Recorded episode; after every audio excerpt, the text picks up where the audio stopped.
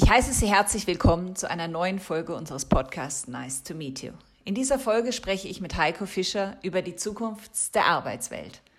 Heiko Fischer hat 2011 zusammen mit Angela Maus die Resourceful Humans GmbH begründet, mit dem sie das Konzept verfolgen, Unternehmen in demokratisch geführte Netzwerkorganisationen zu transformieren. Kurz gesagt, weniger Bürokratie, mehr Unternehmertum. Bleiben Sie dran!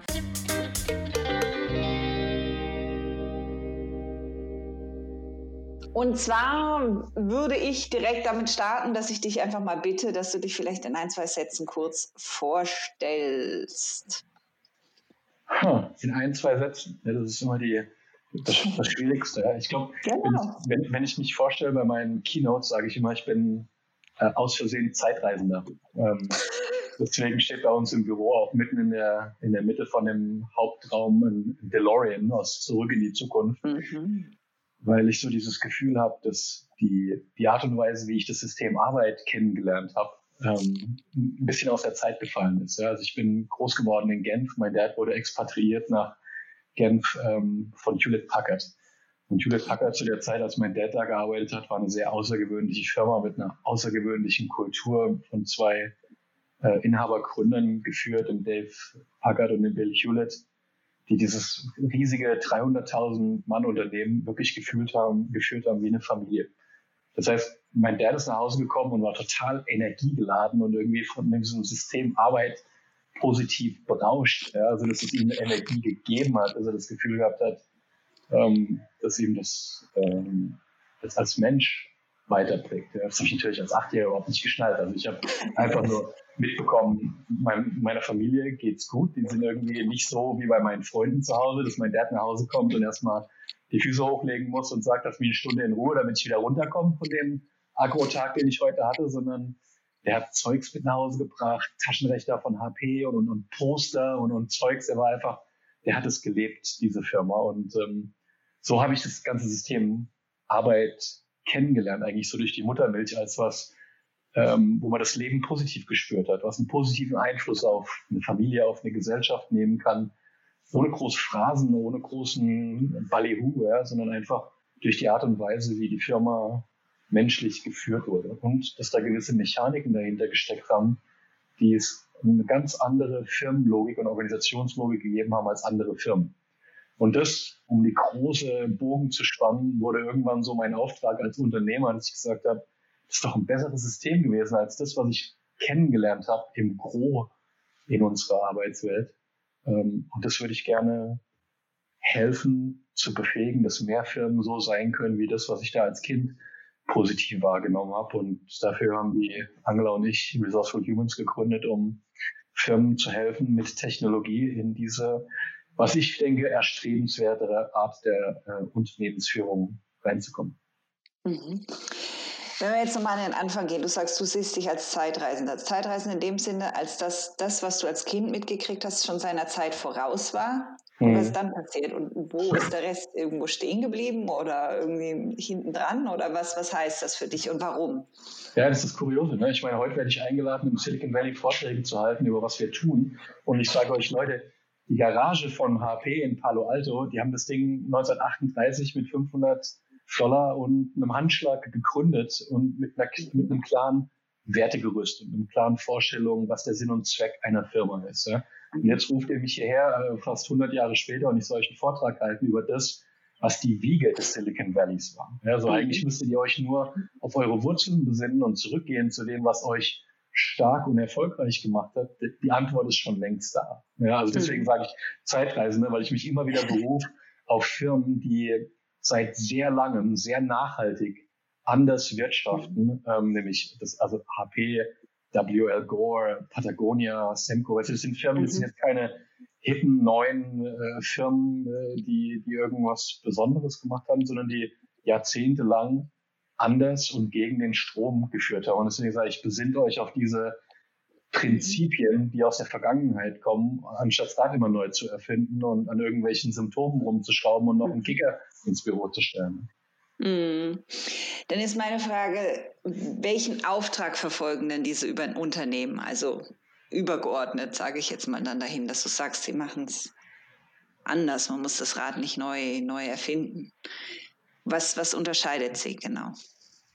Ja, das ist spannend. Das hat wirklich lange gebraucht, bis ich das auch durchdrungen habe. Wir haben uns da so ein, ein, ein äh, Ansatz von dem Elon Musk geklaut, das heißt First Principles, wo du praktisch auf die Naturgesetzmäßigkeiten zurückgehst und sagst, was sind eigentlich die kleinsten Einheiten, die, die Naturgewalten, die diese Firmen anders interpretieren als andere Firmen. Und das erste ist äh, relativ einfach ein anderes Menschenbild. Ja, also es ist das Menschenbild von gib Leuten ein gutes Umfeld und sie wollen einen guten Job machen. Und nicht, Leute müssen per se geführt und angetrieben werden und ab und zu brauchen sie einen Arschtritt, damit sie überhaupt Leistung bringen. Ja, also das ist so die Prämisse, mit der alles anfängt, ist ein anderes Bild auf Menschen. Aber das alleine ist es nicht, sondern es sind ein paar sehr klare Mechanismen in diesen Firmen, die anders funktioniert haben. Und ähm, das, das Einfachste, wie ich es beschreiben kann, ist dieses äh, Prinzip von Autorität dahin zu schieben, wo die Information ist. Das heißt, HP hat zum Beispiel immer gesagt, Entscheidungen werden auf der niedrigsten möglichen Ebene gefällt. Die Person, die am Kunden sitzt, die Person, die tatsächlich an dem Gerät rumschraubt, die Person, der das Problem ins Gesicht explodiert, hat die Befugnis und die Kompetenz, das Problem eigenständig zu lösen, ohne dafür nach Genehmigung fragen zu müssen. Was ein radikal anderer Ansatz ist, als du musst die Genehmigung holen, um etwas tun zu dürfen, weil normalerweise ist ja da, wo die Macht ist in der Organisation und wo das Geld ist und da, wo die Organisation auf den Kunden trifft, mhm. zwei unterschiedliche Plätze. Ja, also der, mhm. der Kundendienstmitarbeiter muss es immer ausbaden, was du für bescheuerte Prozesse hast, aber er hat nicht die Befugnis, was zu ändern. Und diese Firmen, die nach der Logik von einem HP arbeiten, die sagen, die Person ist sogar in der Verantwortung, es zu verändern. Es ist dein, dein Job zu sagen, was wir in der Organisation befähigen müssen, damit du vor dem Kunden als Held dastehen kannst, dem Kunden das geben kannst, was er braucht. Das ist, das ist unser Auftrag an dich. Und der Rest der Organisation hat das zu liefern und zu leisten, dass du das am Kunden abliefern kannst. Also eigentlich so eine Umkehr von den Machtverhältnissen. Und das mhm. im, im Systemischen dann gesehen ist, dass, dass du weggehst von einer Hierarchie und du gehst eigentlich in eine Netzwerklogik, wo du sagst, die Leute, die wirklich den Wertbeitrag schaffen, müssen ähm, Komplizenschaften um sich herum schaffen, die sie befähigen, diese, diese Wertbeiträge auszuführen. Ja, das ist eine komplett andere Logik als ich mache den Job, der mir gegeben wird, so gut ich kann, aber ich mache eben nur das, was mir gesagt wird oder vielleicht auch mal ein bisschen links und rechts davon, sondern dein Auftrag ist es, den Wertbeitrag zu definieren und, äh, und grundlegend äh, um dich herum zu sondieren, was es braucht, um diesen Wertbeitrag ähm, an den Mann zu bringen. Deine Job Description ist uns vollkommen egal. Ja? Und ich glaube, mhm. Was noch ganz wichtig ist, ein Satz, besonders bei Seniorenführungskräften, die wir äh, bei uns haben, wenn wir mit denen unsere Technologie einführen, das ist dieser Satz von dem Dave Packard, den der 1939 gesagt hat, auf so einer Mitgliederversammlung von die wichtigsten CEOs von Amerika, schlag mich tot. Und damals war der ja noch ein Grünstapel mit einer kleinen Firma von 200 Leuten. Wusste ja noch keine, was das für eine mega Firma wird.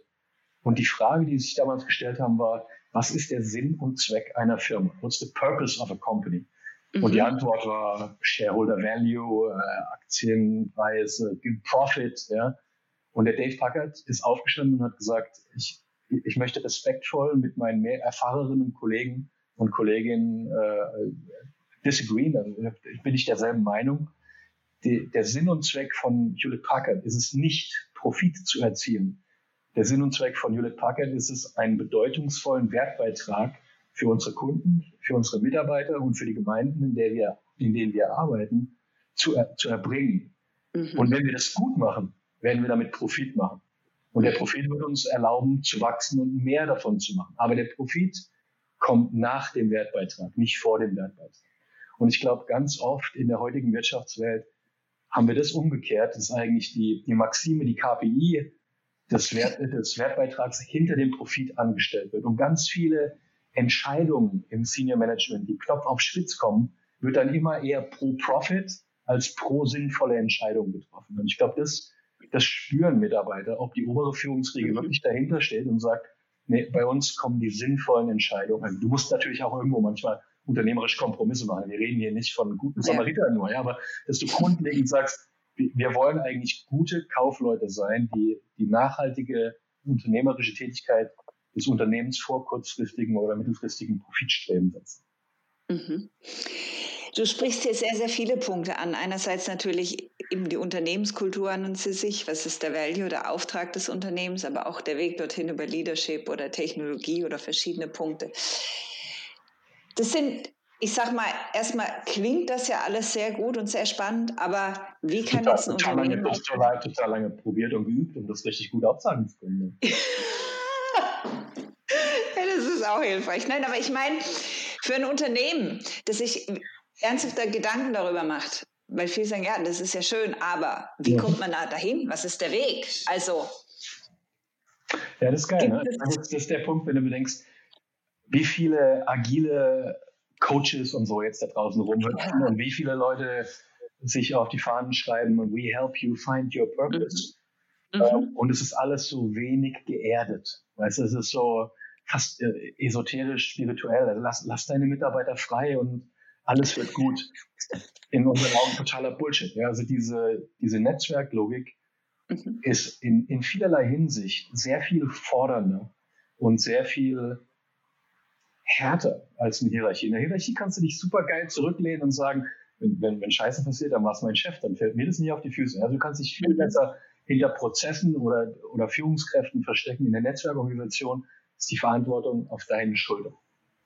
Und wir haben relativ schnell gemerkt, dass genau das, was du jetzt auch gesagt hast, den Satz aufzusagen, hey, so war es mal bei HP und da seid ihr meilenweit von weg, dann sagen die, ja, super toll, danke und tschüss. Wer hast du uns gesagt, wie doof wir sind oder wie wenig wir es erreichen oder wie toll das 1938 war. Ähm, so what. Ja.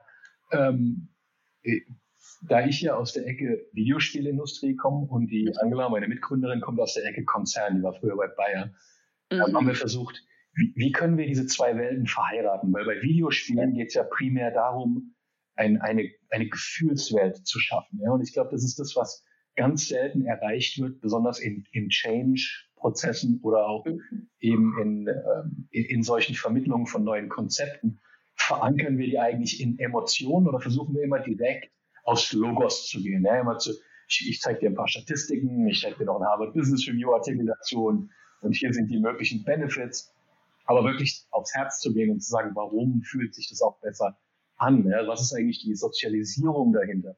Das haben wir uns versucht, in der Technologie zum Auftrag zu machen, das einzubauen, dass das Ganze verankert wird in der positiven Erfahrung, die ich hatte als Achtjähriger, als mein mhm. Vater mit einem äh, Lied auf den Lippen nach Hause gekommen ist. Ja, und das mhm. haben wir primär mit zwei Dingen ähm, gemacht. Also das eine ist, wenn du willst, eine Technologie, die auf der obersten Führungsriege angesiedelt ist, für die Architekten von und Entscheider von Organisationen, die sagen, will ich überhaupt in so eine Transformation einzahlen? Macht das Sinn für mich? Und wenn ja, was kommt da auf mich zu in meiner Rolle? Weil ganz oft diese oberen Führungskräfte ja eigentlich nur das Gefühl haben, ich gebe das in Auftrag, aber ich muss jetzt primär nichts bei mir selber ändern. Ja? Und da sagen wir, nein, äh, ganz andersrum. Also du musst es vorleben und dann kannst du auch noch einen Auftrag geben, aber andersrum geht's nicht. Das ist die eine Schiene, also dieses Produkt für die oberen Führungskräfte ist eine Virtual Reality Erfahrung. Ähm, und die haben wir basiert auf einer wundervollen Geschichte von einem guten Freund von mir, dem David Markey, der ist U-Boot-Kapitän gewesen in der US Navy. Und der hatte die einzigartige Erfahrung, dass er sein erstes U-Boot, das er bekommen hat, keine Ahnung von hatte. Das heißt, es war also eine Eins in einer Milliarden Chance, das, er, er war vorbereitet auf ein Nuklear-U-Boot, das hieß Olympia. Und zwar sein erstes Kapitänsamt. Ja, und ähm, er hat gesagt, ich habe da eben, ich war zehn Jahre auf der Schule und habe Karriere gemacht in der Navy und dann haben sie gesagt, Marquet, du bist bereit für dein eigenes U-Boot, du kriegst die Olympia, ähm, du hast doch mal ein Jahr nicht darauf vorzubereiten, weil er gesagt hat, der, der Kapitän von einem U-Boot ist eigentlich der, der Chief Klugscheißer. Also du weißt alles besser als alle anderen an Bord. Ja? Also das heißt, wenn du eine Frage stellst, ist sie immer rhetorisch, weil du weißt es sowieso besser. Ähm, dann ist aber was passiert. Er hat gesagt, das ist das, in der Navy gab es so ein, ein U-Boot, das war der Running Gag, das war die Santa Fe. Das war das schlechteste U-Boot mit der schlechtesten Besatzung, bei denen ist immer irgendwas schiefgegangen, die sind immer nach Hause gehumpelt gekommen und immer irgendein Drama an, an Bord gewesen. Ja. Und das war so das U-Boot, über das sich alle lustig gemacht haben, ah, die Santa Fe. Ja. Und dann kam eine Woche, bevor er auf diese Olympia gehen sollte, das Flottenhauptquartier auf ihn zu und hat gesagt, Marke, gute Nachrichten, Ähm, du bekommst ein wesentlich moderneres U-Boot als die Olympia. Ähm, und zwar bekommst du die USS Santa Fe. Weil der Kapitän von der Santa Fe hat gesagt, entweder er bringt sich selbst um, er versenkt den Kahn oder er, äh, er schießt jeden an Bord. Aber mit dieser äh, Besatzung von äh, entmoralisierten Leichtmatrosen macht er keinen weiteren. Ich, über, ich übertreibe aber mehr oder weniger. Ja. Es war wirklich so dramatisch auf diesem U-Boot. Ja. Also du bist unser Turnaround-Guy, du musst auf die Santa Fe, du hast eine Woche dich vorzubereiten auf diesen vollkommen neuen U-Boot-Typ. Er hat gesagt, es war no way. Also es ist gesagt, die, das, konnte ich mir äh, schenken. Also ich habe mir da nichts durchgelesen über die Santa Fe. Ich habe mir nochmal Jagd auf Roter Oktober reingezogen, damit ich weiß, wie Sean Connery auf der Brücke steht und einen auf dicke Hose macht und den, äh, zumindest äh, aussieht wie ein Kapitän, wenn ich schon keine Ahnung habe. Also ich war in der unglaublichen Situation, von meinem Schiff keine Ahnung zu haben. Und eigentlich bin ich ja der, auf den alle schauen, der alle Antworten hat. Und stand dann äh, am Tag eins auf der Brücke, neben ihm sein erster Offizier und daneben die Brückenbesatzung. Und er hat halt gesagt mit bester James Bond Stimme, hey, erster Offizier, lass uns mal den zweiten Gang einlegen und mit 15 Knoten langsam aus dem Hafen hier von Honolulu rausfahren. Und der erste Offizier macht ganz schick wie im Film, ja, ja, Kapitän, machen wir, ja, und dreht sich zum Steuermann um und sagt, Steuermann, zweiten Gang einlegen, 15 Knoten, langsam raus aus dem Hafen. Und es passierte nichts. Totenstille auf der Brücke. Das war natürlich der Albtraum für David, weil er gedacht hat, was ist los? Ja? Also normalerweise muss doch jetzt hier alles total hektische Betriebsamkeit. Der Kapitän hat einen Auftrag gegeben und nichts passiert. Ja? Und er sieht nur, dass der, der, der äh, arme Steuermann kreideweiß da sitzt und zittert. Und er fragt ihn, Steuermann, was ist los? Alles klar, geht's dir gut? Und er sagt, Kapitän, es betrübt mich, Ihnen mitteilen zu müssen, die Santa Fe hat keinen zweiten Gang, Sir. Und der David denkt so, oh mein Gott. Ähm, äh, erster Offizier, hast du gewusst, dass die Santa Fe keinen zweiten Gang hat? Und sagt, ei, Kapitän, habe ich gewusst. Sagt, warum? Hast du dann den Befehl gegeben an den Steuermann, er soll den zweiten Gang einlegen, wenn du wusstest, es hat keinen zweiten Gang auf der Santa Fe gibt? Er gesagt, Kapitän, ich habe diesen Befehl nicht gegeben. Du hast ihn gegeben. Ich habe ihn lediglich weitergegeben. Ja. Also was du jetzt siehst, ist eigentlich, das ist so das Management. Ja, ganz oft sind es einfach nur Auftragsgehilfen, aber die würden nie wirklich Veto sagen zu, mhm. ey, bau mal ein äh, Abgas-Cheating-Device äh, in unsere Golfs ein. Ei, ei, Kapitän, ja, machen wir. Äh, ja. Ist eine doofe Idee, machen wir trotzdem, ja, weil du hast es mir gesagt. Also auf jeden Fall, ja. in dem Moment hat der David gesagt, meine Fresse, ich bin der, das größte Risiko für den Weltfrieden. Ähm, ich sitze auf Atombomben, auf einem Atomantrieb und diese Typen hier versuchen alles zu tun, was ich sage und ich habe keine Ahnung. Mhm. Also, er hat gesagt, es war, er war zur Obama-Zeit äh, Kapitän. Also äh, momentan noch wäre er das zweitgrößte Risiko hinter Trump. Aber, ähm, haben, wir, haben wir bald auch von der Bank. Aber gut, ja. also auf jeden Fall hat er gesagt, ich, ich eliminiere den Mittelmann. Ich sage, erster Offizier, du hast dich eigentlich disqualifiziert. Er hat sich direkt an den Steuermann gewandt und hat gesagt, Steuermann, äh, pass auf, lass uns mal äh, einen Vertrag schließen. Ja, würdest du mir zustimmen, dass der Sinn und Zweck, die Daseinsberechtigung der Santa Fe ist, die freie Welt zu schützen? Ja, Kapitän, deswegen bin ich der Navy beigetreten. Steuermann, würdest du mir auch zustimmen, dass um die freie Welt zu schützen, müssen wir es irgendwie schaffen, aus diesem Hafen rauszukommen? Ja, Kapitän, hier im Hafen von Honolulu können wir nicht sehr viel für den Weltfrieden tun. Okay. Steuermann, was würdest du dafür tun, um aus dem Hafen rauszukommen? er hat gesagt, naja, Leinen los, Luken dicht, den ersten Gang einlegen und langsam aus dem Hafen raus. Und er hat gesagt, okay, ich, ich, meine Intention ist es, den Hafen sicher zu verlassen. Ich bitte dich, alles dafür zu tun, was wir tun müssen, um es zu tun. Der Steuermann guckt ihn mit großen Augen an und sagt, Kapitän, das läuft so nicht. Ich wurde zehn Jahre trainiert, genau das zu machen, was du mir sagst. Ich, kann nicht einfach für mich entscheiden. Ich sage, okay, pass auf, dann machen wir einen zweiten Deal. Alles, was du tust, sprichst du laut aus. Du sagst, ich werde jetzt die Luken schließen. Ich werde jetzt die Taue cutten. Ich werde jetzt tauchen. Ich werde den ersten Gang einlegen. Und wenn irgendjemand anders von der Brückenbesatzung damit ein Problem hat oder noch irgendwas anderes gemacht werden muss, sagt der Veto. Wenn niemand Veto sagt, machst du's. Mhm. Okay? Okay. Das heißt, er hat die Logik auf dem U-Boot von einer Genehmigungskultur, von einer Hierarchie in eine Vetokultur geändert, in eine Netzwerklogik. Also es war nicht mehr, ich muss warten, bis der Kapitän mir erlaubt, sondern ich spreche laut aus, was ich tun werde und wenn keiner was dagegen sagt, dann mache ich's. Mhm. Jetzt ist was Lustiges passiert. Also wir sind aus dem Hafen rausgekommen, wir sind nicht explodiert. Ein Jahr später die, die macht dann immer so Kriegsspiele, weißt, wo sie dann mit anderen Navys sich irgendwie simuliert anlegen und gucken, äh, wer hat den längsten Schniedel von allen Navys und sowas. Ja? Ähm, und die Santa Fe, die vormals das schlechteste Schiff der Navy war, wurde wieder getestet. Und es war, es war jenseits der Performance-Skala von der Navy das beste U-Boot, die beste Performance, das beste Schiff in der Historie der Navy. Und die Leute haben nicht verstanden, warum. Und der, der David sagt heute noch, ich war nie der beste Captain. Das Einzige, was ich von der Grundlogik geändert habe, war, eine Hierarchie ist nie so schnell wie ein Team, das sich wie eine Jazzband selbst abstimmt, weil die ja die Klarheit einfordern müssen, um ihren Job machen zu müssen. Die müssen sagen, Captain, ich kann nicht aus dem Hafen raus, bevor du sagst, dass unser Auftrag ist, wo wir hinfahren sollen.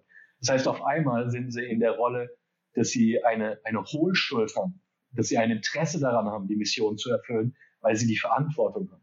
Wenn der Kapitän die Verantwortung hat, es muss, braucht denen überhaupt nicht klar sein, was passiert. Ja? Aber wenn sie mhm. mal den Level an Klarheit haben, können sie viel schneller, autonomer, effektiver arbeiten als jede Hierarchie. Und mhm. das haben die praktisch damit bewiesen. Das heißt, ganz oft haben wir das ja auch, wenn wir mit den Führungskräften in normalen Organisationen arbeiten, dass die eigentlich noch diese Logik vom Militär im Kopf haben. Nämlich der Captain gibt gute Order und gute Order ähm, übersetzen sich in gutes Wirtschaften der Unternehmung. Und das ist dann die Logik guter Kapitän, gute Firma, schlechter Kapitän, schlechte Firma. Und der David hat halt gesagt, da gibt es noch einen dritten Weg. Das heißt, die beste Organisation braucht gar keinen Captain. Weil ich eigentlich mich redundant gemacht habe, indem ich die Klarheit und die Kompetenz, dieses U-Boot zu führen, in meine Mannschaft übertragen habe. Ich bin immer noch da als Eskalationspunkt, aber sie sind nicht mehr auf mich angewiesen. Ja? Mhm. Und das haben wir praktisch, diese gesamte Reise von dem David haben wir in Virtual Reality nachgebaut, ähm, dass die Führungskräfte zu viert auf die Brücke gehen können und genau das erleben können, was der David erlebt hat, inklusive der Frustration, der Hurra-Momente, der, der Angstmomente, dass die auf die Mission der Santa Fe gehen müssen und praktisch rauskommen und ein emotionales Erlebnis haben von dem, was er auch als total geradliniger Karrieresoldat, der auf einmal durch eine Situation in seinem Leben, die alles in Frage gestellt hat, die eine ganz andere Antwort gefunden hat, reagieren musste. Und dieses Spiel verführt und lädt Führungskräfte dazu ein, genau das Gleiche zu tun und dann mit Fragen rauszukommen. Warum ist es so? Warum haben wir das so gemacht? Warum lief das besser? Warum, warum habe ich hier Probleme gehabt? Warum fällt mir das so schwer loszulassen und sowas? Ja? Und das ist wirklich, es ist eindrucksvoll, weil du halt weggehst von dieser Druckbetankung. Ich erzähle dir jetzt mal, wie du es eigentlich besser machen müsstest, zu, du, ich sag dir gar nichts, du spielst dieses Spiel und nachher kommst du raus und stellst mir alle Fragen, die du hast, nachdem du das spielerisch erfahren hast, wie es dir widerfahren ist was dem David auch widerfahren ist. Ne? Mhm. Mhm. Also das ist praktisch unsere Einladung an die oberen Führungskräfte und das nennen wir den VR-Dive. Ja? Und das ist, das ist schaugeil, weil das ist, also Virtual Reality ist einfach, deswegen nennen wir es auch eine Erfahrung und kein Spiel. Die, ja. die Leute vergessen, dass sie, dass sie nicht in einem U-Boot sind. Also wenn, sobald die diese, wir sagen immer, sobald die Masken auf, auf also sobald die Virtual Reality Brillen aufgesetzt werden, lassen die Leute ihre Masken fallen weil sie, mhm. nicht, sie, sind nicht, sie fühlen sich nicht beobachtet. Sie mhm. gehen total in dem Spiel auf, das Spiel reißt sie mit. Und das heißt, du siehst alle Verhaltensweisen, positiv und negativ. Die Leute machen sich extrem nackig, egal wie viel äh, Medientraining die haben, egal wie viel Erfahrung sie hatten durch diese, durch die Art und Weise, wie das Spiel konzipiert ist, so das Frosch im, im heißer werdenden Wasser, äh, ent, ent, entlarvt das wirklich alle Verhaltensweisen, die einer solchen Netzwerklogik im Weg stehen. Und die Leute kommen eben zurück und sagen, ich habe gemerkt, mir fällt es total schwer loszulassen und mir fällt es total schwer, wenn die Leute auch nicht mehr zu mir zurückkommen und um Anweisungen fragen, weil was zum Teufel ist dann meine Rolle, ja? wenn, wenn ich nicht mehr der bin, der ja alle Fäden in der Hand hat. Und das sind so die Dinge, die so langsam aufblättern, weil du in jedem Veränderungsprozess würdest du irgendwann sowieso an diesen Punkt kommen, an dem der Kapitän das Steuer wieder in die Hand nehmen will, aber damit eigentlich der Entwicklung seiner Besatzung die Verantwortung zu übernehmen im Weg steht. Ja? Mhm. Mhm. Und das ist, das, also das ist, wenn du willst, ich habe ja gesagt, wir haben zwei Kernprodukte. Das, das eine ist für die, für die Führungskräfte, diese VR-Dive-Erfahrung. Ja. Und auf der anderen Seite sagen wir eben, wenn du das Ganze skalieren willst, jetzt in einer, weißt du, wir arbeiten mit Firmen wie, wie Accenture mit einer halben Million Leute oder so, kannst jetzt nicht sagen, wir schicken jetzt mal alle durch eine Virtuality-Erfahrung. Ja? Also du brauchst dann du brauchst noch eine, eine Software, die das Ganze auch über eine gesamte Organisation skalieren kann. Und wir sagen eben, die, das Herz der Schlacht um diese Netzwerkorganisation, um diese bessere Art der Führung, wird dargeschlagen, wo Arbeit organisiert und verteilt wird, weil das eigentlich das Machtgefüge ist, wie viele Leute berichten an mich oder wer macht was. Und auf der anderen Seite, wie die Budgets verteilt werden, weil Geld bedeutet auch mhm. Ja, also diese zwei Kernthemen, Arbeitsorganisation und Budgetverteilung, sind die, die wir mit unserer Software, mit, mit, mit Air helfen, Firmen komplett anders zu machen. Und auch da, der, der Hack, der, der grundlegende, die Kernmechanik, die grundlegende Kernmechanik von Air, die anders ist als bei hierarchischen Systemen, geht auch wieder zurück auf das, was der David in der Santa Fe gemacht hat, was Bill und Dave bei HP gemacht haben, was die V von der William Gore bei WL Gore gemacht haben, nämlich wenn du irgendeine Arbeit anfangen willst in Air, musst du Leute einladen. Das heißt, du kannst einen Wertbeitrag vorschlagen in der Software und sagen, ich würde gerne 20.000 Euro ausgeben für eine Werbekampagne. Schlag mich dort, kann ich aber nicht alleine machen, dafür brauche ich noch einen, Salesman und eine, einen Marketing-Kollegen und die musst du einladen. Und die mhm. müssen davon überzeugt sein, dass das, was du da tust und wofür du das Geld einsetzen willst, A, dem Primärdaseinsberechtigung dieser Organisation dient. Also wir wollen die freie Welt schützen, dass der, der Auftrag gut und klar ist und wir wollen aus dem Hafen rauskommen oder wir, wir wollen die Weltmeere patrouillieren, also dass, das, dass ihnen klar ist, was ihr Beitrag dazu ist. Und dann müssen sie in, in dem Tool selber zustimmen und sagen, ja, an dem Wertbeitrag will ich mit dir arbeiten oder nein, das ist Banane oder nein, hier ist mir was nicht klar oder nein, mit dir möchte ich nicht arbeiten, weil mit dir habe ich schlechte Erfahrungen gemacht. Das heißt, dieses ganze Thema Führung definiert sich über äh, die, die Komplizenschaften. Wer folgt mir? Freiwillig. Mhm. Und dadurch generierst du praktisch das Netzwerk von Wertbeiträgen in der Organisation. dass jeder muss auf einmal, genau wie auf der Santa Fe, sich diese Gedanken machen, wo will ich eigentlich meine Zeit, meine Energie und mein Geld investieren und ist es uns klar genug, woran wir arbeiten. Und das ist immer wieder spannend zu sehen. Also als wir das zum ersten Mal bei T-Mobile eingeführt haben, dass dann eigentlich sofort der Ball zurückgespielt wird an die, an die Führungskräfte und gesagt wird, wir finden das toll, die Idee ist klasse, dass wir uns so organisieren, aber mir ist gar nicht klar genug, was sind denn unsere Prioritäten? Ja, also ich weiß, wir haben irgendwie hier 20 Prioritäten definiert in unserem Management by Objectives, äh, genau. ähm, äh, was ist auch immer, Balance Scorecard, aber sag mir doch mal ganz selber so, so olympisch gedacht, Gold, Silber, Bronze. Also was ist unser absolutes Goldziel und was kommt dahinter? Weil ich kann ja nur abwägen und unternehmerische Entscheidungen treffen, wenn ich wirklich klar abgegrenzte Prioritäten habe. Und es fällt Führungskräften so schwer, diese Klarheit herzustellen, aber auf einmal hast du die richtigen ähm, Gespräche. Ja? Und das sind so die, diese zwei Kern ähm, Produkte, die wir haben, die, die Virtual Reality Erfahrung und die, ähm, wir nennen das Contribution Plattform Air, ähm, die sich zusammensetzt aus AI und RH, Resource for Humans, mhm. ähm, mit der wir Organisationen helfen, in diese, auch auf diese Zeitreise zu gehen. Wir lesen heute überall auf der einen Seite Customer Experience, auf der anderen Seite Employee Experience. Ist das auch was, was darauf einzahlt dann in dem Fall? Würdest du das so sehen oder sind das in deinen Augen eher Buzzwords oder ist das tatsächlich auch ein Weg, wirklich zu sagen, okay, wie kann der Kunde wiederum auch sein Übererleben und das zurückspielen und genauso die, die Mitarbeitenden an ihrer Stelle oder an, mit ihrem Auftrag also dort dann auch was zu bewegen. Geht es so ein bisschen in die Richtung oder liege ich da, bin ich da jetzt auf dem falschen Dampfer dann in dem Fall? Nee, gar nicht. Also ich glaube, die, die Frage ist eher die, die Definition. Also wir sagen immer, Definitionen sind Denkwerkzeuge und ganz oft hast du, wie du eben sagst, die, die Definitionen von solchen Begriffen als Buzzwords besetzt. Ja, also wenn ich höre Employee Experience, dann heißt es, es muss sein wie bei Google, ja, lustige farbenfrohe Offices mit ganz lustigen Stühlen und tollen Fünf-Sterne-Sushi in der Cafeteria und weißt du, also das ist das, so wird momentan Employee Experience. Vielleicht sind wir sogar einen Schritt weiter momentan, dass manche Firmen, die Avantgarde sind, verstehen, ihre Kultur gehört Teil zu dieser Employee Experience dazu, aber ähm, wir denken eben, die, die ultimative Employee Experience ist, du wirst wie ein erwachsener Mensch behandelt, der verantwortungsvoll seine Arbeit selber definieren kann. Das heißt, wie jetzt bei uns bei Resource for Humans, keiner von meinen Kollegen äh, kriegt gesagt, du musst im Büro sein von neun bis fünf.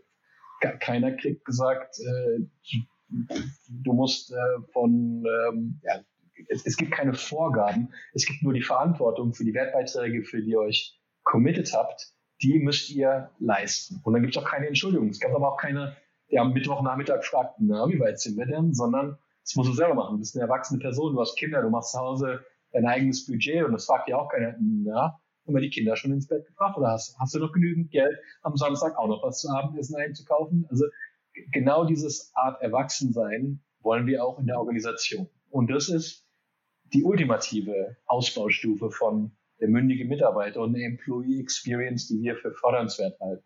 Alles andere sind Gimmicks, ja, aber auch wesentlich einfacher. Es ist einfacher, sich einen Kicker in, äh, in ein Büro zu stellen, als zu sagen, ich denke mal grundlegend drüber nach, wie ich meine Mitarbeiter mehr ähm, in den gesamten Prozess des Unternehmertums mit einbinde. Ja.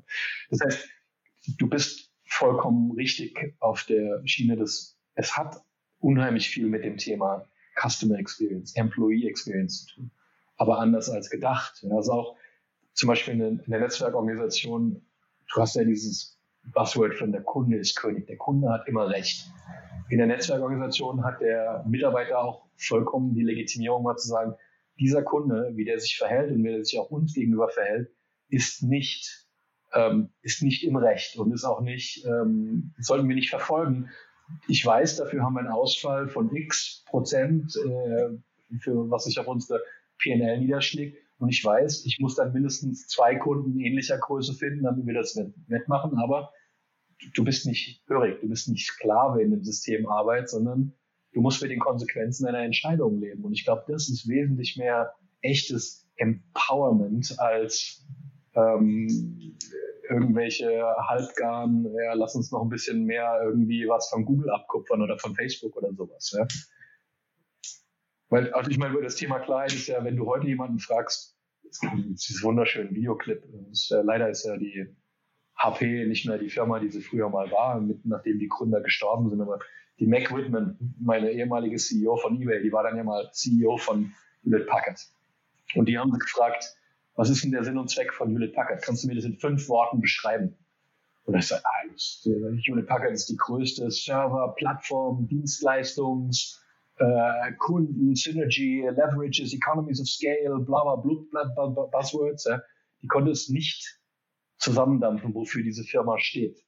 Wie soll ich jetzt eine gescheite Employee Experience oder Customer Experience herstellen, wenn für jeden die Definition dieser Firma eine andere ist? Das heißt, die, du, du kannst über diese Klarheit, kannst du klar sagen, in, der, in unserer Firma gibt es eine klare Erwartungshaltung, welche Verantwortung du übernimmst. Die ist krass. Dafür hast du alle Freiheiten, dein Leben zu leben wie ein erwachsener Mensch. Take it or leave it. Ja. Das ist, ist nicht für jeden. Ähm, das ist, glaube ich, auch wichtig, ja, dass äh, ganz oft Leute sagen, nee, du, vielleicht in der Stage meiner Karriere möchte ich mehr klare Führung an der Hand haben oder mehr klare Vorgaben haben oder generell kann ich damit besser umgehen. Ich setze es auch klar so um, was mir gesagt wird, aber ich bin nicht der große Mitdenker. Fair enough. Aber wir denken, dieses Modell ist letztendlich auch ökonomisch das wettbewerbsfähigere und dafür, dass du schaffst damit auch eine klare Differenzierung am Markt für deine Kunden. Also wenn du von der Customer Experience kommst, die Leute haben mit solchen Netzwerkorganisationen, ich meine, denk an Patagonia, ja, die e extrem klar rausgehen mit ihrem Auftrag und die genau diese Logik intern leben, weil sie merken, die Firma ist davon authentisch überzeugt und nicht nur extrem gut im Branding. Es wird gelebt. Ja, und ich glaube, das ist der Unterschied in diesem Thema Experience, die Authentizität. Authenticity, Authentizität. Ja. ja.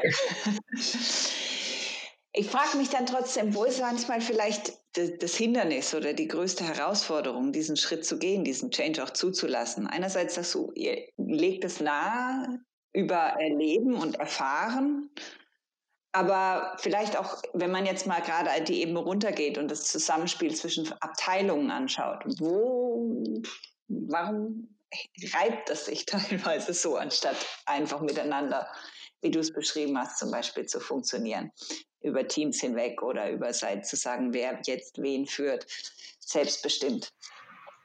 Weil es meistens, eben, meistens eben ein strukturelles Problem in den Prozessen der Firmen ist. Also die, du redest viel von Kollaboration, aber die Vergütungsprozesse, die Incentivierungsprozesse, die Budgetierungsprozesse sind eigentlich auf Wettbewerb ausgelegt. Kriege ich das mhm. Budget, kriegt jemand anderes nicht. Ist es mein Interesse, dass jemand in dem anderen Silo gewinnt? Nein, meine Vergütung ist an meine Ziele geknüpft, nicht an den Erfolg von anderen. Ich habe kein Interesse daran oder kein, keine Incentivierung zu gucken, dass das große Ganze oder die Leute links und rechts neben mir erfolgreich sind, weil meine Metriken darauf nicht ausgelegt sind. Ja? Und ich glaube, solange du diese Grundlogiken, also da sind wir wieder bei dem Thema First Principles oder die Naturgesetze der Organisation, nicht daran gebunden sind, dass du grundlegend ein Interesse daran haben musst, dass die Leute um dich herum erfolgreicher werden, ähm, wird es nicht funktionieren, weil dann hast du ein paar, die sich sicher genug sind oder die vielleicht ihre Schäfchen im Trockenen haben, die dann auch so agieren, aber die agieren trotz des Systems so, nicht wegen des Systems. Und das Gros der Mitarbeiter versucht in dem System zu überleben, so wie es ist. Und da ist eben am Ende vom Tag bin ich mir selbst der Nächste und wenn es darum geht, kriege ich jetzt meinen Bonus nach Hause ähm, oder kriegt den meine Kollegin, ja, sorry, dann komme ich mir halt vor der Nächsten. Ja. Gibt mir auch niemand einen Preis dafür, wenn jemand anders stärker gemacht wird. Ja. ja. Und das ist, glaube ich, das, wo grundlegend dieses ganze Thema äh, äh, Streit zwischen Silos, aber auch interner Talentwettbewerb äh, immer wieder zutage kommt, dass eigentlich die grundlegenden Mechanismen von äh, Vergütung, Organisation und Incentivierung gegen die Kollaboration spielen. Und da musst du eigentlich den Hebel ansetzen und sagen, wie wollen wir das denn anders machen, damit die, die, die Logik sich in den Köpfen verändert. Da gab es einen wunderschönen Spruch, ähm, auch vor vielen Jahrzehnten schon von dem Dave Packard gesagt, wo sie ihn gefragt haben, sagen Sie doch mal, was ist hier die, die, die uh, Secret Sauce, was ist das, das geheime Rezept, der, der, das Silver Bullet von HP, dass wir alle so sein können, toll, wie, wie ihr das macht. Und er hat gesagt, hm, darüber könnte ich jetzt entweder ein Buch schreiben oder, oder viele leere Worthülsen erzählen, aber es kommt letztendlich alles auf eine, eine simple Sache zurück. Wenn jeder in dieser Firma zuerst an den anderen denkt, werden wir mhm. erfolgreich sein. So in dem ja. Moment, es funktioniert aber nur, wenn es alle tun. Wenn es nur ein paar wenige tun, dann werden, dann, dann ähm, nutzt man die aus. Ja, aber wenn es der überwiegende Teil tut, dass alle an den anderen denken, dann sind wir mehr als die Summe unserer Teile. Ja, und das müssen wir eigentlich als Führungskräfte systemisch ermöglichen in der Infrastruktur von unseren Prozessen, aber auch durch das Vorleben von dem, was wir auf der Führungsebene tun. Mhm. Das zahlt dann oder spielt dann wieder auf das Unternehmen, das die gesellschaftliche Rolle der Unternehmen ein, wahrscheinlich, wenn ich den Bogen so richtig schließen darf. Ja, weil du, also das ist ja auch, also über den Steve Jobs kann man denken, was man will. Also es ist ein bisschen wie mit dem Elon Musk, man weiß, worauf man sich eingelassen hat, wenn man mit dem Jobs zusammengearbeitet hat. Aber den haben sie auch mal gefragt und haben gesagt, hey, warum machst du eigentlich keine äh, äh, Philanthropie? Ähm, wie sagt man das mhm. Deutsch? Ähm, Philanthropie, ist das das Deutsche? Ja? Philanthropie? Ja, ja also warum, warum gibt deine Firma keine Spenden raus? Und er hat gesagt, ich brauche, müssen wir nicht. Wir, wir versuchen mit dem, was wir als Firma tun, das Beste für die Welt zu tun, was wir können. Natürlich versuchen wir damit auch Profit zu machen, aber wir sind überzeugt, überzeugt für die Welt verbessern mit den Produkten, die wir bauen. Wenn ja. du das authentisch rüberbekommst, ja, dann musst du dich nicht hintenrum freikaufen und noch äh, 0,001 Prozent an Greenpeace abgeben, wenn du vorne rum nichts getan hast für deine Supply Chain. Ja, aber wenn du sagst, versuch das so authentisch wie möglich echt in meine in meinen Day-to-Day -Day einzubauen, kannst du auch in den Spiegel schauen und sagen, ich muss jetzt nichts extra noch irgendwie geben, weil das, das ist unsere, in unserer DNA drin. Mhm. Mhm. Ähm, ich würde gerne mal noch mit dir auf das Thema zu sprechen kommen, 2020, die ganzen Veränderungen und inwieweit die Pandemie und natürlich vielleicht auch die Unternehmen, Unternehmenskultur und das Miteinanderarbeiten, mit der Arbeitskultur verändert hat. Man liest überall, ja Mensch, alles ist anders, alles ist anders. Ist das auch in dem Fall, in deinen Augen, siehst du das auch so? Oder was ist anders? Ist das authentisch anders? Oder ist die Veränderung lang genug da, um uns Menschen in ihr, unserem Kern zu verändern oder anders denken zu lassen? Da würde ich gerne noch von dir wissen, wie du das siehst. Ich denke, auf jeden Fall hat die Schwachstellen in unserem System auf allen Ebenen bloßgelegt. Also ich denke, die ob jetzt eine Veränderung draus kommt, die nachhaltig ist, das, das, das werden wir jetzt sehen. Ähm, mhm. Ich denke, wir haben gesehen, unsere digitale Infrastruktur kommt an ihre Grenzen, ja, wenn es äh, wirklich in diesen Belastungstest geht. Wir haben gemerkt, unser Erziehungssystem kommt an seine Grenzen, wenn, äh, wenn wir wirklich in, voll in, sagen wir mal, die Digitalisierung kommen, aber auch an das Thema wirkliche ähm, Diversity in Familienthema. Ja. Also ich glaube, meine, meine Partnerin und ich, wir haben sechs Kinder zusammen. Ähm, du, du lernst nochmal ganz anders als Vater deine Rolle als Vater interpretieren, wenn du wirklich in tagtäglichen 100 Prozent mitgefordert bist und nicht nur im Sinne Homeoffice, weil es war ja kein Homeoffice, ja, es war, wir saßen alle aufeinander, ja, von einem Monat alt bis 18 Jahre alt war der Spread. Ähm, das ist kein klassisches Homeoffice, sondern es ist ein vollkommen neues Miteinander, dass wir alles unter einen Hut bekommen mussten und wir mussten nebenher noch arbeiten. Also ich glaube, auch die, jede Beziehung wurde dann einem Stresstest unterzogen. Jeder, jeder, jeder Single, der alleine war und isoliert war, wurde einem Stresstest von Mental Health unterzogen. Also die, es war die, war, ist, wir sind ja mittendrin, ne, vollkommener Belastungstest von allen Dimensionen unserer, unseres Systems Arbeit und unseres System ähm, Bildung und Familie äh, und als Gesellschaft generell. Und ich glaube, die, die wichtige äh, Maßnahme und Aktion wird jetzt sein, daraus die richtigen Lernen zu ziehen. Also nicht einfach zu sagen, Gott sei Dank, Halleluja, der Impfstoff ist da, jetzt können wir wieder zurück machen und wieder alles wie vorher, sondern welche Lehren müssen wir daraus ziehen? Was, was müssen wir tun, weil ob das jetzt Covid-23 ist oder irgendwas Neues oder was ganz anderes. Ich glaube, die, der, der Vermieter hat uns eine Warnung geschickt. Ähm, und die sollten wir ernst nehmen und gucken, dass wir die Wohnung renovieren, bevor der nächste Sturm kommt. Äh, äh, weil, ja, ich denke, also ich, ich für mich äh, selber auch nochmal gemerkt, äh, in, in meiner Partnerschaft, in unserer Firma, wo du denkst, du bist gut aufgestellt und bist es vielleicht doch nicht. Ja? Und ich glaube, diese Introspektive hilft, um stärker aus so einer Krise hervorzugehen, äh, mhm. Wenn wir uns dem stellen. Ich sehe ja, wir sehen ja auch sehr, wie es ist, wenn Personen sich Realitäten nicht stellen auf höchster Führungsebene, zu was für einem Chaos das führen kann und was für eine Verunsicherung in der Welt. Und da muss ich auch nochmal eine Lanze brechen. Also ich bin absolut kein Konservativer und kein CDU-Wähler, aber ich würde mal sagen, ähm, wenn wir so in den weltweiten Vergleich schauen, müssen wir äh, drei Kreuze schlagen, dass unsere Kanzlerin in der Situation, finde ich, ein Höchstmaß an Klarheit, Empathie und in einer sehr unsicheren, unvorhersehbaren Situation versucht hat, ähm, das Land und die Gesellschaft gut vorzubereiten auf das, was auf sie zukommt, auch unangenehme Wahrheiten ähm, anzusprechen. Ja, ich glaube, das ist ja was, was wir ganz schlecht sind, ob das Führungskräfte sind oder auch besonders Politiker zu sagen, Leute, das wird scheiße hart, das wird keinen Spaß machen, das macht mir überhaupt keinen Spaß, diese Maßnahme auszusprechen und trotzdem ist es jetzt die einzige sinnvolle und richtige. Ja? Ähm, und, aber du siehst auch, auch da, dass die Welt momentan in einem Konflikt ist, äh, ob das dann die ähm, Verleugner sind oder gegen die Impfstoffe oder was auch immer. Es ist momentan eine eine Welt, die eine, die versucht rational und wissenschaftlich an die Dinge heranzugehen und andere, die in einer Parallelwelt leben und die zwei wieder zusammenzuführen und sie die einen nicht abzutun als die Vollspinner und Vollidioten, diese dilettantischen Trump-Wähler, sondern das ist eine Gesellschaft und die müssen wir wieder ein. Ja? Und diese auf der einen Seite die soziale Schere zusammenzubringen und zu sagen, es kann nicht sein, dass in solchen extremen Situationen im System Arbeit die Niedriglohnleute am meisten zu kämpfen haben. Es kann nicht sein, dass die Ärmsten der Gesellschaft gesundheitlich die wenigste Versorgung bekommen.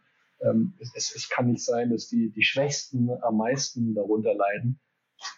Das muss alles, diese, diese Schere muss wieder zusammengeführt werden, weil sonst fliegt uns das allen um die Ohren. Ne? Und ich glaube, das war für mich der größte Reminder in dieser ganzen Pandemie, ähm, dass diese, diese krasse Trennung in der Gesellschaft, diese äh, Radikalisierung, aber auch dieses Auseinanderdriften der sozialen Schere, wie uns das auf die Füße fallen kann.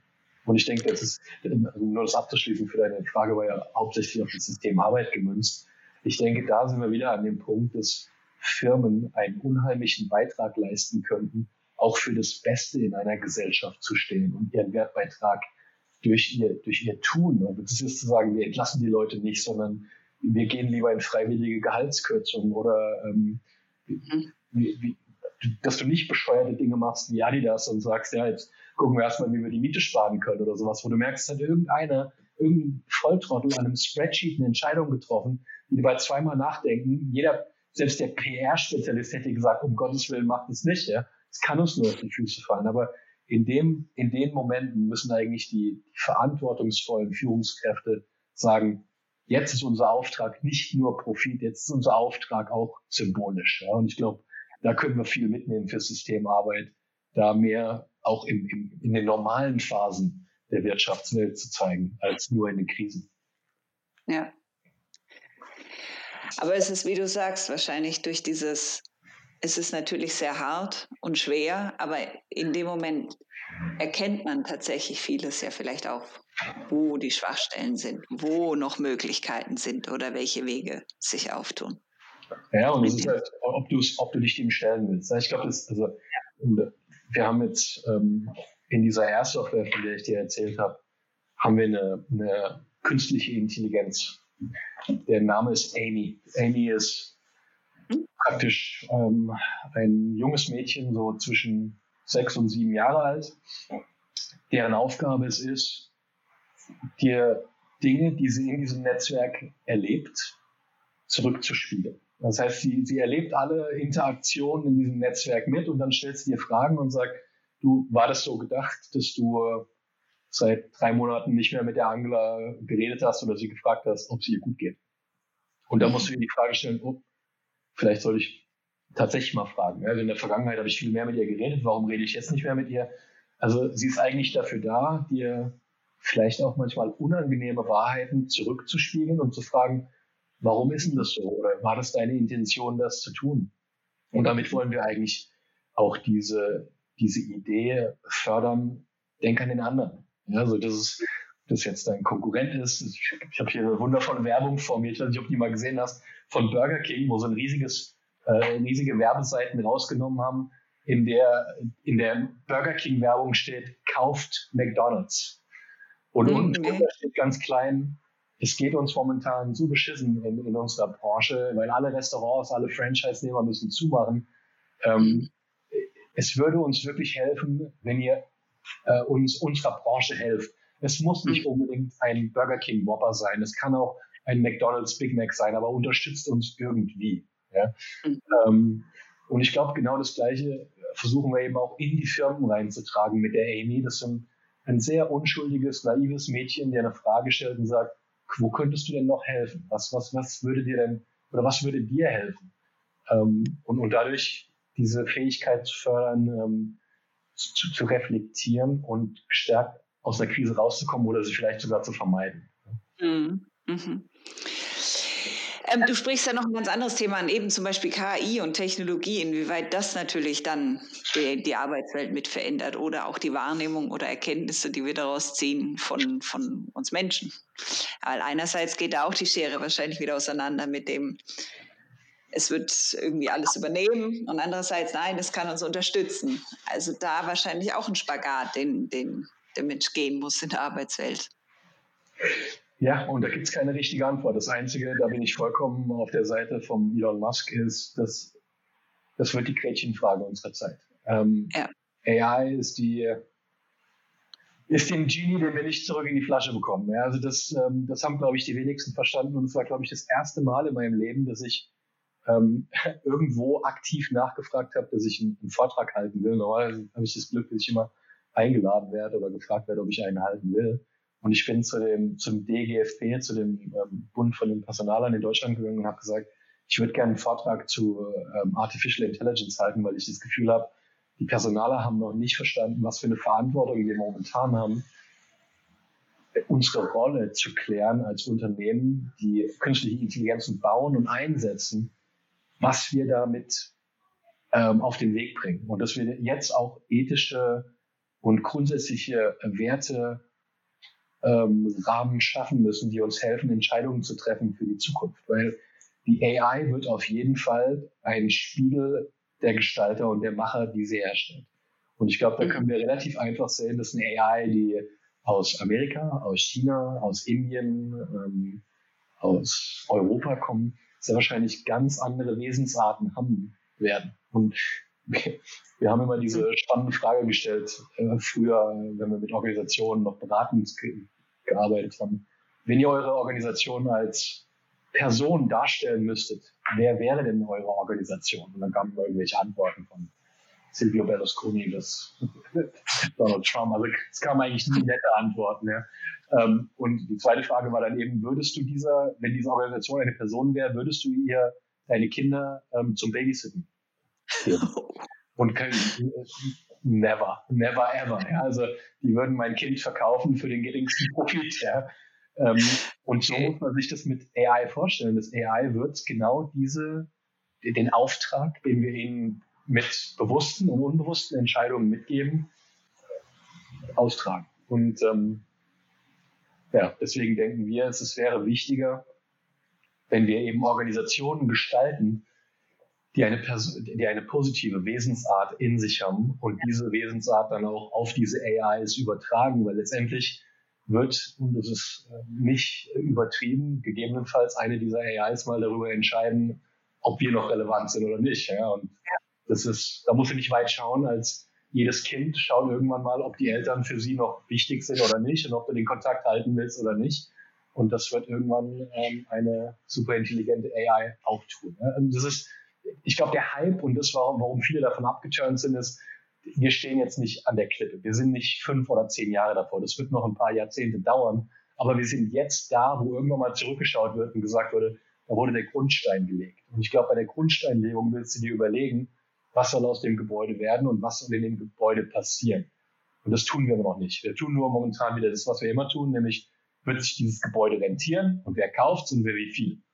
Ja, und mm. das, das, ist in diesem Falle nicht genug, weil es ist nicht wie eine Atombombe, wo du nochmal einen Abbruchscode hast.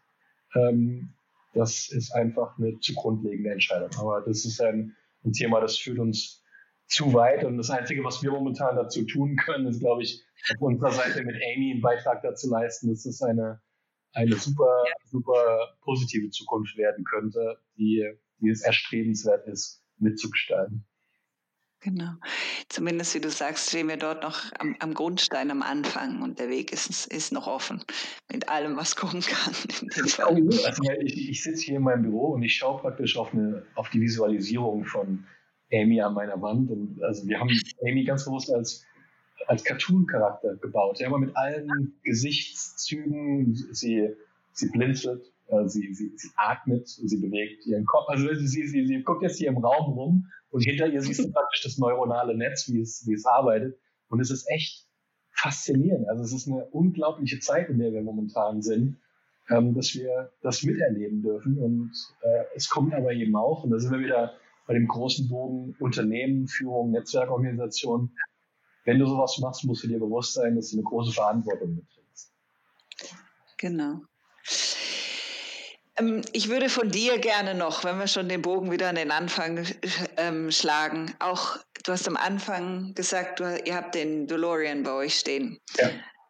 In welche Zukunft würdest du mit dem jetzt reisen? Wie sieht die aus? Oder Vergangenheit? Ich hm. habe jetzt mal. Ja, also, der, der DeLorean zahlt ja bei uns ein auf unser Wortspiel für unseren Slogan. Statt Back to the Future sagen wir Tech to the Future ähm, praktisch Technology to the Future bauen. Ja. Du, ich, ich glaube, ich würde genau das, was, also ich habe zwei, zwei Plätze, wo ich gerne hin würde. Das eine ist in der Vergangenheit, ich würde die, diese zwei Gründer von HP, an die hätte ich so viele Fragen. Mhm. Ähm, das ist auch unser nächstes Projekt in VR, das ich zumindest an, andeuten möchte, dass man mal in diese Garage gehen kann und mit den Leuten reden kann. Aber wirklich denen ein paar grundsätzliche Fragen zu stellen über ihre prägenden Momente? Ja, was waren die Dinge, die euch zu dem gemacht haben, was ihr wart, in der Zeit, in der es so außergewöhnlich war, so zu denken? Also, also manche Antworten kenne ich vielleicht, weil ich mich mit der Materie beschäftigt habe, dass die beide im Krieg waren ja, und gesagt haben, wenn du aus dem Krieg zurückkommst, fragst du dich hinterher schon grundsätzlich, warum habe ich das Ding überlebt und was sollten wir tun, damit die Welt nicht nochmal an so ein Desaster kommt. Ähm, aber da, da müssen kleinere Momente gewesen sein in der Sozialisierung von diesen Menschen, die sie zu, zu außergewöhnlichen anderen Handlungsarten ähm, gebracht haben. Das, dieses Gespräch hätte ich eine, eine Flasche Rotwein, Bill und Dave einen Abend, ja, und vielleicht auch gleich noch Rotwein. Das wäre das eine, also 1938 in der Garage in Palo Alto auftauchen. Und das zweite wäre, glaube ich, ja, ich glaube schon ähm, einmal 50 Jahre in die Zukunft nicht zu weit, um zu sehen, also ganz besonders jetzt, wir haben wirklich sehr hohe Ambitionen mit dem, was wir mit Amy vorhaben und ähm, zu sehen, ob das, was wir uns vorstellen, was Amy sein kann und werden soll, mit der Intention ähm, äh, sich realisiert hat. Ja. Das ist, ich glaube, jetzt muss ich realistisch genug sein, dass was wir da bauen, wird mich überleben. Also das werde ich sehr wahrscheinlich nicht mehr sehen, wenn wir es richtig machen. Ähm, aber ich, das würde ich, das würde ich gerne sehen, weil dann weiß, so ein bisschen, weißt du, wenn du sagst, okay, ich will sehen, was aus meinen Kindern werden wird, was ich groß. Aber da, da habe ich große Zuversicht, dass meine Kinder sind alle wesentlich smarter als, als ich, dass die alle Geld werden. Ähm, bei, Amy hat es noch so viel mit mir zu tun und mit dem, was wir hier als Team tun, das, das ist noch höchst, äh, höchst offen, wie diese Geschichte ausgeht. Und das wird mich sehr interessieren, was aus unserem kleinen äh, Girl hier wird, die, die gerade laufen lernen, die wir gerade aus der Taufe heben. Ne? Ja. ja. Du warst dieses Jahr in Zürich an der Shake Up the World Place. Ähm, kommst du wieder mal nach Zürich? Können dich jetzt die Zuhörer auch dort dann mal wieder bei einem Vortrag verfolgen? Ja, das äh, hoffe ich doch schwer. Ich war sehr sauer, dass ich dieses wunderschöne Kunsthaus nicht sehen durfte, weil da war ja wirklich einen Tag vorher kam der, die Reisebeschränkung. Ähm, genau.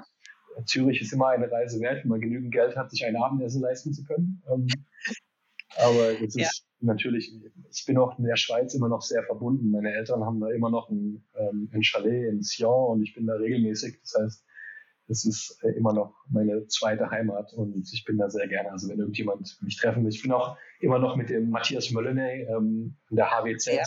ähm, ja. in dem Thema Executive ähm, HR Masters unterwegs, was wir jedes Jahr machen. Also mhm. sehr gerne die Schweiz ist immer eine Reise wert, oder? Das stimmt, das stimmt, wenn wir dann wieder dürfen. Solange machen wir es virtuell. Auf ich jeden muss, Fall. muss nochmal sagen, ich, ich war ja wirklich jetzt, ich bin ja seit zehn Jahren jetzt äh, Geschäftsführer und habe das Glück gehabt, in vielen tollen Events sein zu dürfen. Aber diese Shake Up the Workplace war, obwohl ich gar nicht da sein konnte, habe ich selten ein so tolles Team erlebt, so tolles ähm, Organisatorenteam wie die Shakers da. Es hat echt Spaß gemacht und auch zu sehen, wie die mit dem ganzen Chaos, das die hatten, die mussten ja teilweise simultan planen für ein, ein Live-Event, ein Virtual-Event, ein Mixed-Event, ein Hybrid-Event und haben das mit einer so positiven Attitüde getan, dass da, du hast gemerkt, also wie das eigentlich gelebt haben, was ich, worum die ganze Konferenz ging und dass es alle Redner und alle Teilnehmer mitgezogen hat in so einem positiven Sog. Aber ich will nur mal ein Kompliment machen. Es war eine sau, sau coole Veranstaltung und es war schade, nicht da zu sein. Ich würde mich freuen, auch in Person nochmal da zu sein, wenn wir es machen. Ja, das stimmt. Da kann ich mich auch nur anschließen, auf jeden Fall. Das ist wirklich, wirklich bemerkenswert, was sie auf die Beine gestellt haben in der Zeit. Ich konnte auch leider nicht dabei sein. Ich war zu der Zeit selber dann gerade auch einen Tag vorher, musste ich in Isolation. Ja, ja. Aber ja, es geht ja weiter. Das ist das Schöne. Genau, wir können uns auf weitere Folgen freuen. Das ist wahr. To be continued. Gab ja auch von genau. Zwei, zwei, zwei erfolgreiche Fortsetzungen. Also müssen wir da mindestens genau. zwei gute Sequels machen. Genau, genau. Ja, Heiko, ich danke dir für dieses wunderbare Gespräch, für die vielen Einsichten, Einblicke, die du hier mit uns geteilt hast und für deine Zeit und wünsche dir jetzt, so kurz vor Weihnachten, auf jeden Fall ganz zauberhafte Festtage und hoffe, dass du gesund und so positiv wie du bist, schön ins nächste Jahr rüberrutscht, 2021, dass es so, so gut und positiv trotz der Umstände weitergehen mag. Dem kann ich mich. Und vielen Dank für deine Einladung. Und ich glaube, Gesundheit bleibt erstmal unser oberstes Gebot, dass alle, du und deine gesund ins nächste Jahr kommen. Darüber hinaus.